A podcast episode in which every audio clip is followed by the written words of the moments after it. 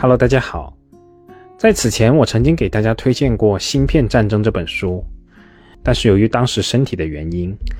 我并没有太多的提及书里面的内容。趁着这几天假期，我给大家讲一讲中间一段关于光刻机的历史。我认为这段历史是非常具有代表性的，它让我们有机会从历史的脉络去理解一个行业的发展。可能有的朋友会觉得我讲的这些东西是浪费时间。正如在此前沃森的那一期节目中，就有朋友在公众号后台留言说：“去看一些不挣钱的企业，纯粹就是浪费时间。”而我是这样回复这位朋友的：“我们如果不仔细的去看这些企业，我们怎么会知道一家企业是赚钱还是不赚钱呢？他赚的是真钱还是假钱呢？还是他根本就不赚钱呢？”再退一步说。我们看看清楚这些企业是怎么失败的，那价值是非常大的，怎么会是浪费时间呢？我想，这次的主题也是这样的，看上去可能跟我们的投资直接关系并不大，但实质是非常有意义的。所谓万丈高楼从地起，我们将会看到一个产业从最基础一步一步向上生长，随着时间的堆叠，当初很简单的原点。都会慢慢发展成一个极其复杂的产业体系，而这个体系里盘根错节，互为基础，藕断丝连，形成了行业内一条宽阔的护城河，保护着产业类的企业，就如同航空制造业、半导体产业、旧能源汽车，也包括我们目前看到的新能源汽车。其实此前我们也看到，日本的一些汽车厂商把中国的新能源车买回去了。拆解了以后，发现并没有什么独特的技术，但他们就是没办法在这个成本条件下造出这辆车。而今天我们要讲到的这个故事，本来篇幅就很长，我这里就不讲太多的题外话了，还是留待各位自己去体会吧。那在开始之前，我还要简单的讲讲半导体的主要工艺和工序，也就是说，在硅片上制作出集成电路的大致过程。第一步，首先就是要画出线路图，也就是所谓的芯片设计阶段。而我们国内大部分声称进入芯片业的大厂，其实主要都是在这个环节努力。而第二步，就是要把所设计的线路图刻到玻璃板上，这层研磨也可以称为光照，相当于做出照片的底片。第三步，要把研磨上的线路图用极高能量的光投射到一片。涂了一层非常薄光刻胶的硅片上，光刻胶被强光照射的部分会变得可以溶解，就像洗出照片一样。在硅片上布光出线路图，这一步其实就是所谓的光刻工艺。而第四步是要对硅片上的线路图多次使用刻蚀、扩散、沉积等工艺做出复杂的晶体管和电路网络，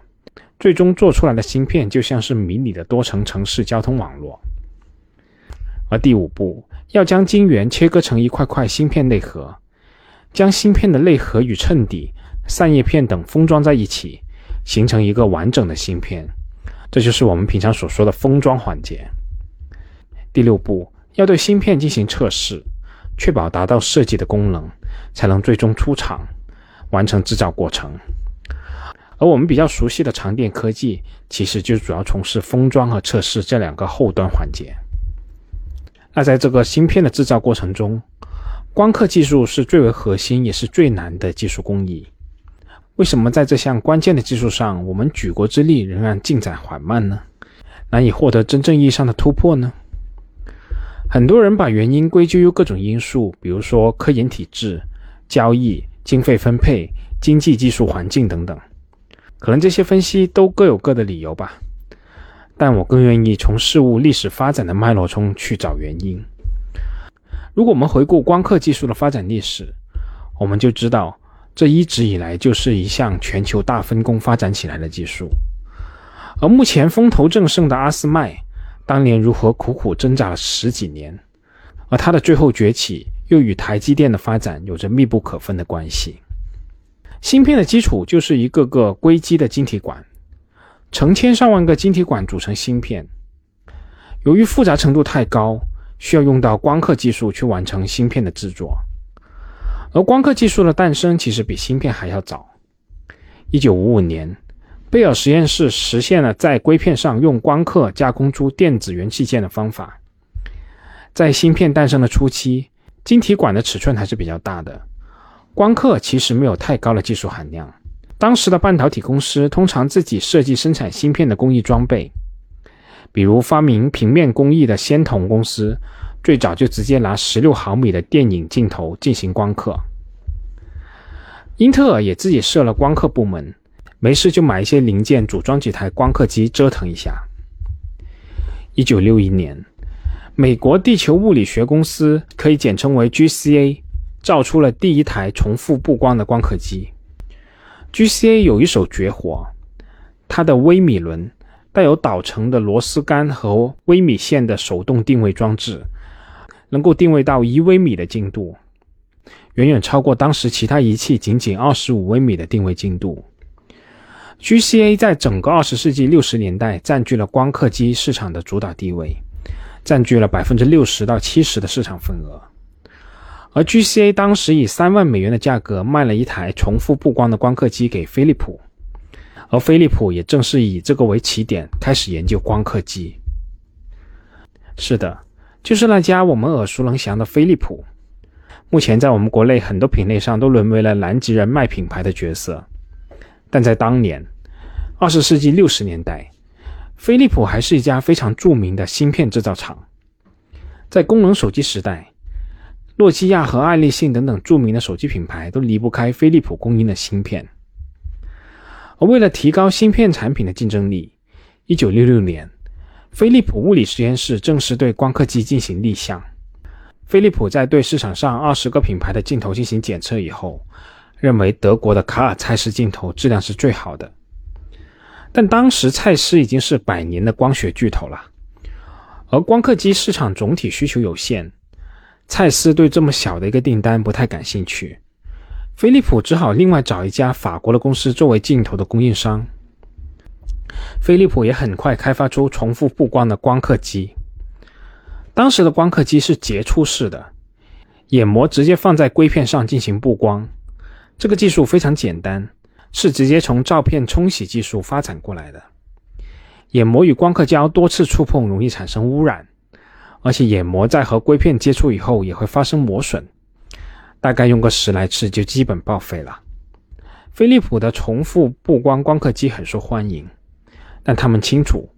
这个生意做不太长久，必须进一步研发非接触式的光刻机。如果把光刻机改成非接触式的，将眼膜和硅片拉开距离，即使仅仅是零点一微米的距离，光线就会出现散射，光刻的效果就会差很多。所以，接近式光刻机只是过渡的产品。为了解决散射的问题。人们在眼膜和硅片之间加上了透镜，这就有了投影式光刻机。而这项技术其实跟电影放映的原理是一样的，只是电影是放大，而光刻是微缩。之前的光刻，眼膜和硅片上的图形是一比一同样大小的，所以眼膜的分辨率决定了硅片的分辨率。眼膜的分辨率很难提高，达到一微米已经是精细的极限了。这个极限也就决定了使用接触式光刻机是没有办法进一步提高刻到硅片上的线路图的精细度的，而投影式光刻机则是光刻技术的一次飞跃，可以在不提高眼膜精度的前提下，将硅片上光刻分辨率实现了从微米级向纳米级的提升。到了1973年，美国军方投资的铂金埃尔默科学仪器公司率先推出第一台投影式光刻机。铂金埃尔默公司在眼膜和硅片之间加了两个凹面的球形透镜，一个球形透镜造成的图案畸变可以由另外一个球形透镜纠正回来，这样就避免了眼膜和硅片之间的接触，又实现了缩印的效果。德州仪器花了九点八万美元购买了一台试用，发现不仅可以节约大笔采购眼膜的资金，还可以将芯片的良品率提高几十个百分点。据说德州仪器仅仅用十个月就收回了投影式光刻机的采购成本。各大芯片厂的订单如潮水般涌向铂金爱尔默公司，接下单的客户都需要等一年以后才能收到货。值得一提的是，大名鼎鼎的英特尔八零八六处理器，正是用铂金爱尔默公司的投影式光刻机制造出来的。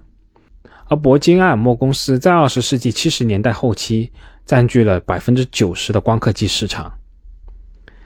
一九七八年，不甘落后的 GCA 公司推出了世界上第一台自动化步进投影式光刻机 DSW 四八零零。DSW 四八零零的分辨率可以达到一比十，这相对于铂金按摩公司投影式光刻机一比一的分辨率来说是非常大的进步。这里机器名字中的“步进”的意思是，每次可以透过眼膜把大约一平方厘米的一束光照到晶圆上。布光完一块芯片以后，机器会自动挪个位置再刻下一块。在此之前，这个挪位的操作只能通过手工完成。随着晶圆的面积变大，在一块晶圆上要制作出的芯片数量也越来越多。在批量制造上，步进式光刻机显示出巨大的优势。也是因为这几项关键的技术改进，GCA 重新成为了光刻市场的领导者。一台步进光刻机要卖四十五万美元，但仍然是供不应求。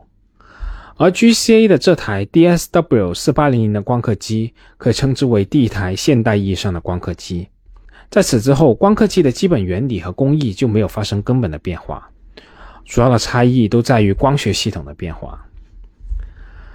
和飞利浦一样，GCA 公司也不自产镜头，需要解决镜头的质量问题。一开始，GCA 公司的光刻机镜头直接用博士伦公司的光学显微镜的物镜。后来，GCA 开始向博士伦定制镜头，但博士伦很难提供能够满足 GCA 质量要求的镜头。有时候一个批次里面可能一个合格的镜头都挑不出来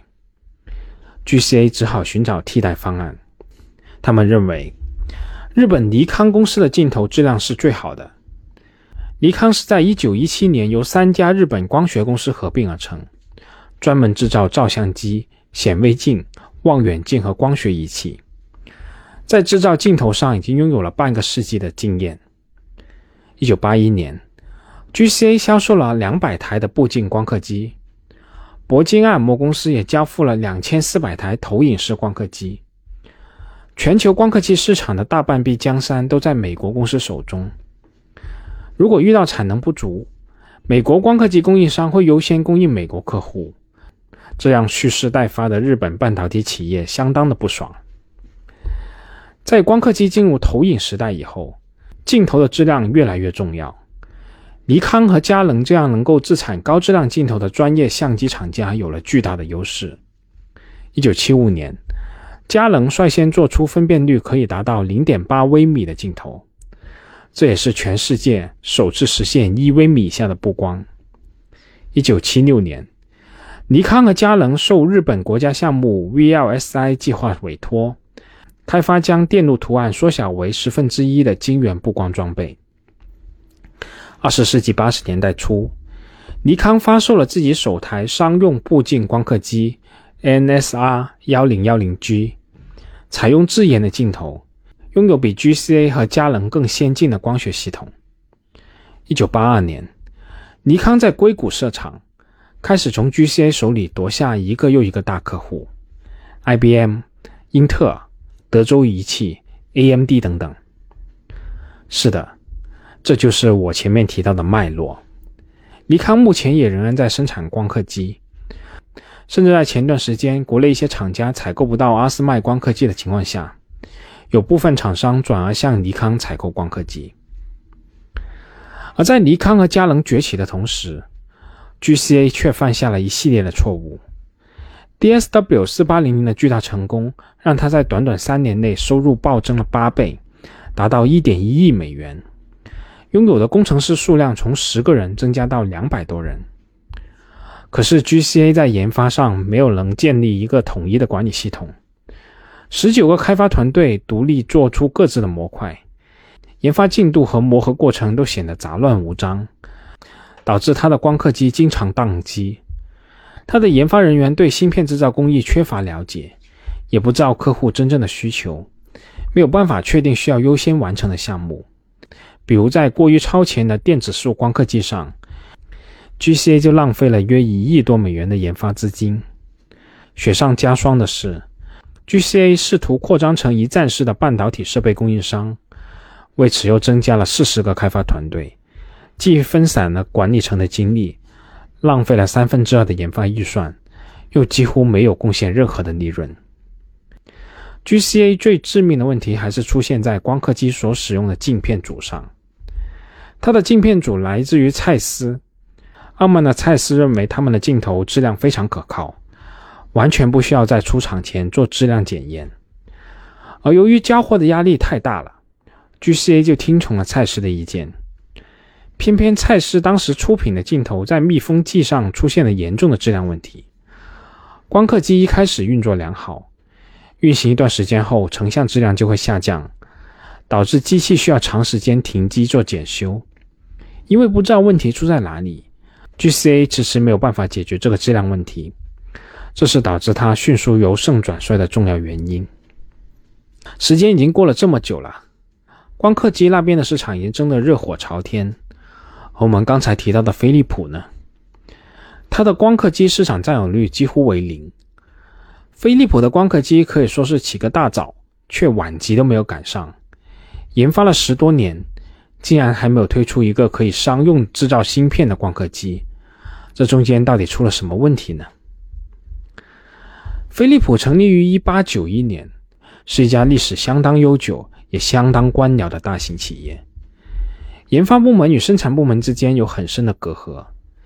研发部门自视甚高，研发起光刻机来不紧不慢，不听客户的意见，也不管怎么生产的事情。做出来的原型机很难被生产部门接受。飞利浦的光刻机在工程技术上拥有巨大的优势，它能把多个眼膜精准地套刻在一起，又能让光束在晶圆上进行极精确的移动定位，还能够长时间的连续工作。但它也有一个致命的缺陷，比如说它是由液压油来驱动的，油污一旦发生泄漏，结果将是灾难性的。相当于八十个标准大气压的压力将会把液压油喷满整个车间，芯片厂需要停工几个月才能将油污清理干净。但研发部门认为，油压驱动是确保精准定位的关键先进技术，迟迟没有改进为电动。生产部门为了提高芯片产品的竞争力，更愿意选用市场上最成熟的产品，不希望使用研发大老爷闭门造出来的那些麻烦玩具。而除了内因以外，其实还有外部的因素。飞利浦所在的欧洲区域其实缺乏光刻机生存的生态环境。美国为什么会涌现那么多光刻机厂家呢？是因为有很多芯片小厂乐于选用价格低廉又最适合自己需求的小品牌光刻机。后来阿斯麦的第一款商用光刻机 PAS 二四零零的最大客户也是美国的一家小芯片厂，这就很能说明问题。欧洲本土本身缺乏半导体生长的土壤，因此，飞利浦决定必须尽快把光刻机这个不赚钱的小业务处理掉。当飞利浦在实验室里造出步进式光刻机的原型机的时候，发现自己已经成为了唯一一家还在造光刻机的芯片厂。造光刻机这样高精密度设备已经发展成一桩相当专业的事情，早就没有别的芯片厂在干这个事了。飞利浦的光刻机开发陷入僵局，思前想后，飞利浦决定找人合伙，这样不仅降低风险，还比较容易打开美国的市场。于是，飞利浦就去美国拜访了不少光刻机厂商。铂金埃尔默公司其实也相当感兴趣，他们也希望开发步进光刻机，以重新成为市场的领导者。铂金埃尔默公司派了一个代表团访问飞利浦。参观完以后，他们给了飞利浦七天的时间来决定是否合作，否则他们就会选择另一家有德国资金背景的小企业作为合作伙伴。飞利浦的高级管理层对芯片和光刻机都一无所知，讲究繁文缛节的飞利浦没有办法在如此短的时间内做出决策，于是这个极好的合作机会就不幸告吹了。这时候，有家叫做先进半导体材料公司的荷兰小公司，他的老板普拉多听说了这件事，主动跑过来要求合作。而这家所谓的先进半导体材料公司，其实就是我们所说的阿斯麦。普拉多出生于荷兰殖民时代的印尼，父亲有犹太血统。二战的时候，十来岁他就曾被关进印尼的集中营。二十六岁的时候，他到硅谷旅游，被刚刚起步的芯片产业深深吸引。从哈佛毕业以后，普拉多回到荷兰，除了一小片金元外，他的口袋里只有五百美元。普拉多创建了阿斯麦。从做半导体设备代理起家，然后转型为半导体设备供应商。普拉多干得很成功。阿斯麦在一九八一年成为第一家在纳斯达克上市的荷兰公司。在普拉多看来，他已经能够制造出除光刻机以外几乎所有的芯片生产设备了。只要加上光刻机，他就可以成为一站式的芯片设备供应商。对于普拉多的请求。飞利浦犹豫了一年的时间。飞利浦看不上阿斯麦是有理由的：一来，其他芯片生产设备在技术层次上根本没有办法和光刻机相比；阿斯麦在飞利浦里面只是一个做工业炉子的供应商，它的技术在光刻机研发上完全没有用；二来，光刻机的销售与其他芯片生产设备也是两回事，其他芯片生产设备的采购。生产基地的管理层就能决定了，而光刻机的采购一般都需要董事会才能决策，所以阿斯麦原有销售渠道对光刻机来说基本上没什么帮助。三来也是最重要的，飞利浦认为阿斯麦没有这个实力，要研发光刻机，起码还得投入数千万美元，而阿斯麦的营收也只有数千万美元的级别，怎么玩得起这种高精尖的东西呢？但是。到了一九八三年年底，如果不是因为欧共体为了研发储存器项目提供了大量的资金，飞利浦险些就彻底关闭了光刻机项目了。还有一个因素不容忽视的是，当时业界普遍认为未来是属于电子束光刻机的，电子的波长极短，布光的精度极高，只是需要解决功率较低、布光需时较长这个问题。而飞利浦在那时候甚至已经手握几台电子束光刻机的订单了。光学光刻机在他们眼中只是一个临时的解决方案。于是，飞利浦终于同意与阿斯麦合作设立百分之五十对百分之五十的合资公司。